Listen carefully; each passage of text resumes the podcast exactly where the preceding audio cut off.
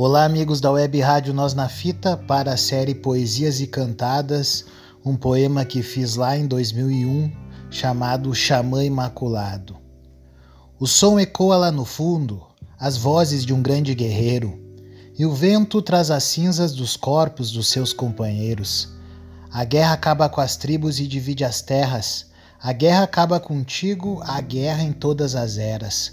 Um grande xamã faz todos os rituais no momento da morte, como faziam seus ancestrais. E a mulher chora a morte de seu filho, que morreu na luta sangrenta. Seu nome será lembrado por toda a existência. O corpo é enterrado fazendo brotar um pé de flor, uma flor que traz na alma pela sua tribo um grande amor. O filho órfão colhe essa planta guardando junto a si no momento de tristeza, ele a olha e decide partir. Agora é a sua chance, é a sua vez de vingar a morte de seu pai ou de morrer e também ficar na lembrança.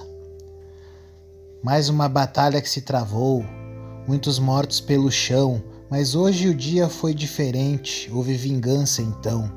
Agora chora outra tribo com mais mortes a inspirar inspirar o coração de guerreiros que só têm na mente morrer ou matar.